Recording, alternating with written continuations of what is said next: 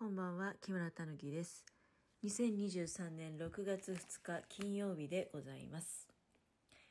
本当にね、あの、時が過ぎるのが早いもので、週末でございます。なおかつ、6月にも突入してしまいました。えー本当に、で、まあ、時が流れるのが早いっていうこととですね、私がどうしてもやっぱり最近は、あの、動画の方になんかシフトしちゃってて、ちょっと前に、このね、ラジオトークの中で、あの私が結構フォローさせていただいていた方っていうのが、どんどんね、YouTube の方に行ってしまって、で、ラジオトークをもうやめられちゃったっていう方もいらっしゃるんですよ、何人か。私がフォローさせていただいていた好きなトーカーさんが、まあ、特にね、あの、お一方は海外であの住まれてる方で、やっぱり海外の方っていうのは情報発信するのに、音声だけだとね、なんかその方って、その音声だけで、音だけでね、なんか、その、現地の雰囲気とか伝えてくださってたりとかっていうのもあったんですよ。でもそれがね、やっぱり動画にシフトしたら、それはもう動画の方が表現しやすい部分っていっぱいあるじゃないですか。なのでね、あっという間にそっちの方にも行ってしまって、で、こう、ちょっとずつラジオトークの方の配信が途絶えていき、で、動画でご覧くださいみたいになってってね。で、ついにはもうあの、全く番組消滅しちゃったんですよ。で、なんか寂しいなっていうのがあったんだけど、自分自身がやっぱりね、あの動画に取り掛かると、まあ私なんかはね、全然もうあの、スマホ一本でやってるから、どうってことないんだけど、まあ、逆に言うとスマホ一本だからこそ、どうってことないんだけど手間がかかってそっちに時間が取られちゃって、で、時間が過ぎるのも早いと気がつけば本当にもう毎日あっという間に過ぎていって、もう本当月曜日から2、3日経って 金曜日になってるっていうね、1週間が半分の長さに感じられるぐらい、もうそのぐらい早いんですよ、とにかく。で、うん、なんか本当にもうこう優先順位がどうしても動画がちになっちゃうんです。っていうのは動画のデータがスマホの中で溜まってくると他のデータ維持できなくなっちゃうので、うん、撮った動画をなんかなるべく早くね、あの YouTube の方のまあデータに変えていって、で、私ってそのスマホの中にあまり思い出がなくていいんですよ、正直。うんまあ、写真とかなくなっちゃっても別にね、あーっていう風な感じはない。うん。なので、まあ、私のスマホの中で大体もう食べ物の写真しかない。食べ物の写真ばっかりなのでね、なんか、あってもなくても大して困らないっていう感じなので、まあ、最近はその撮ったデータをなるべくこう、もう YouTube 化して、で、スマホの中をスッキリさせたいっていうのが、それが先立っちゃうとね、うん、だからもう本当に、またその新しいネタどんどん、なんか撮りたいって思うと動画で撮ってスマホの中に溜まってくるわけじゃない。で、それをなんとか YouTube 化して、あの、スマホの中空っぽにしていきたいっていう、この連続でね、まあ本当になんだかね、あの、いや、動画の方に行ってしまった、私がね、好きだった過去のトーカーさんたち、消えてしまったトーカーさんの気持ちって、わかるな最近っていうふうに思う。だけど、まあその一方で私の場合やっぱおしゃべりが好きっていうのがあって、で、どうもね、動画ってね、おしゃべりが邪魔なことも結構、まああるよね。うん、だからそうすると、おしゃべりはおしゃべりで別なんだよなって私の場合はね、なんか、おしゃべりは別腹みたいな感じで、あの、おしゃべり、ラジオトークの方もさせていただいておりますけれども、まあ何卒、どちらもね、動画の方も YouTube、たぬきが出没しておりますチャンネルもぜひよろしくお願いしたいなと思いますし、最新の動画は、えー大山積神社に行ってきたあものが最新の内容となっておりますので、ぜひそちらの方もよろしくお願いいたします。とともにですね、あの、今後もラジオトークの方も頑張ってまいりますので、よろしくお願いいたします。ということで、えーお便りを、はい、5月の末日、月末しかね、あの、送れないギフトってあるじゃないですか。で、まあ、私もなるべく、どうもなんかそれがパッと飛んじゃって、だからもう本当にあっという間に、あ、6月みたいなことがあるわけじゃないですか。なので、あの、いただいたことによってね、あ、はあ5月の最後の日だったんだっていうことで、あの、またお返しさせていただいたりとかね、いうようなことが、この5月の終わりにあったわけですけれども、ちょっとね、いただいたメッセージを、いただいた順番にご紹介していきたいと思います。日暮さんからでございます。いつもありがとうございます。ギフトもね、頂戴いたしましたのでありがとうございます。日常のふとした話題を楽しく語っていただいてありがとうございます。毎日のお料理、すごく参考にさせていただいています。レモンカニカマまだ発見していませんが、スーパーで練り物コーナー覗く楽しみができました。今月もお疲れ様でしたということでありがとうございます。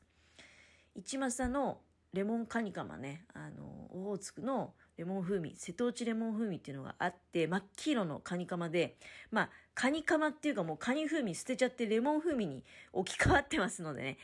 レモンカマっていう感じなんでしょうかね。うん。まあ、形状的にはあの、避ける、あの、感じがね、カニの身に似てるじゃないですか。なのでまあ、カニカマって味っていうのとあの、避ける身の雰囲気っていうことなのかな。まあ、ぜひね、あの、見つけたら買って味わっていただければと思うんですけれども、多分冷やし中華とかにも合いそうだし、そうめんの具とかね、酢の物とかにも合いそうですし、まあ、でもこれ全国的に売ってるのかどうかっていうと結構謎ですけどね、何しせ、あの、なんていうの、この間のおしゃべりの時もお伝えしましたけど、一政かまぼこ自体っていうのが、本社工場が新潟市東区の津島屋っていうところにあるんですね。あ結構もう近いんですけど、対馬屋近いんで、うん、だから、あのー、その近い近辺でそういう結構チャレンジャーなね、あの、レモンだけじゃないんですよ。前も言いましたけど、枝豆風味で緑色とか、ソーダ風味で青とかね、あったりしたので、この辺っていうのは、うん、やっぱりその地元ならではの、なんかチャレンジなのかなって、全国的にあれでも、うん、どうなんだろうね。あの、まあ、あるといいなと思いますけども、もし発見していただければ、ぜひお試しいただきたいと思いますけれども。えー、続きまして、ラナさんでございます。ラナさんもいつもありがとうございます。たぬきさん、5月もありがとうございました。今月は香りのお話が印象に残りました。確かに、香水つけすぎな男子に私もよく出くわしてきました。私は香りが長持ちするような高価な香水を使ったことがありません。いつもはフルーツ系の香りのボディミストを愛用しております。そしてデニムのルームシューズ、触り心地が想像できなくて興味津々です。市販では見たことない気がしますということでありがとうございます。香水、香りの話題させていただきましたよね。あのそういう香水の香りじゃなくて、なんか自分の香りみたいな話だったのかな。まあ、私も若い頃は、あの、そういうちょっとこう、香水とかね、まあ、コロンみたいなもので、うん、まあ、自分を消すっていうことじゃなくてね、逆に自分に気づいてもらうっていう方が多分若い時はね、多かったんじゃないかなって。だけど、この香水つけすぎ男子っていうのは、その自分の匂いを消したくて、あの、ちょっとつけすぎちゃってるのかな、みたいな。確かそんなような話でしたよね。すいません、ちょっと。あの、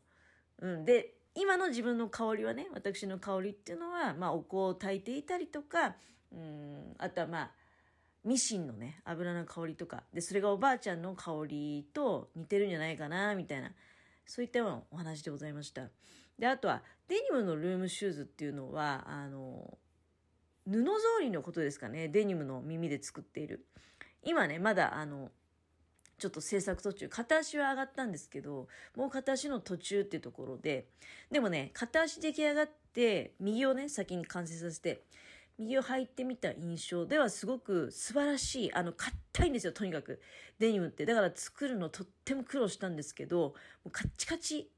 そうだね。あの、まあ、布なので、布でできてるから、ある程度、その、なんていうかな、ぐにゃんって曲がる感じはあるんだけど、でも、デニムのかなり硬い生地の耳の部分なので、それを二つ折りにしてギュッと詰め込んで折ってるので、想像以上にね、硬い。うん。なので足の裏に心地よい刺激があって、あの、つぼ押しの効果も若干あるんじゃないかなっていうぐらい、あの、凸凹がね、硬い感じがして、両足完成するのがね、すごく楽しみなんですけども、何せ今、ちょっと最優先事項が、どうやら動画になっちゃってて、動画で、今日金曜日なのでね、あの、そういう手芸はお休みっていう日になってるので、まあ今、今日はね、動画と、で、このラジオトークの収録で、まあ一日が終わってしまいそうだなって、まあもちろんその、午前中とかお昼間はね、明るいうちは他のいろんなこともやっていたんだけれども、そんな感じでございます。またね、両足完成したらぜひこのラジオトークで報告させていただきたいと思いますので、お楽しみにということで。えー、最後に、みどりさんでございます。いつもありがとうございます。新しいスーパーであったら声をかけてくださいということで、ぜひね、あのー、多分、お互いに近いところにね、家の近くに歩いていける範囲に、あ新しいスーパーできてよかったなみたいな。うん。まあ、ちょ、ちょっとね、まあ、車で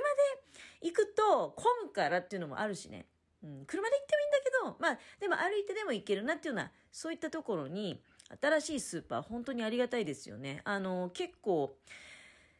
あれですよね。まあ、純粋家の相当まあ古めかしいっていうかね、45年もやってらっしゃそうなのでね、あの、高齢者向けのスーパーかなって感じがしてたんですけど、で、ボタン山の方のが比較的新しくて、で、若い人向けだなっていう印象があったんですけど、ボタン山に近い感じ、かなりもうボタン山のとイコールと言っていいぐらい、空港通りのね、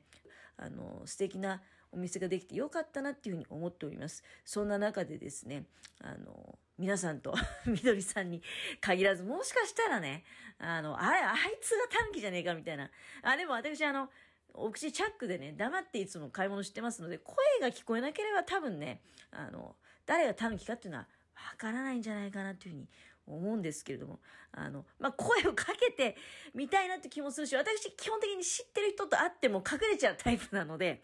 え、あの、まあ、まあ、あの、お互いにね、見守り合うって感じでよろしくお願いします。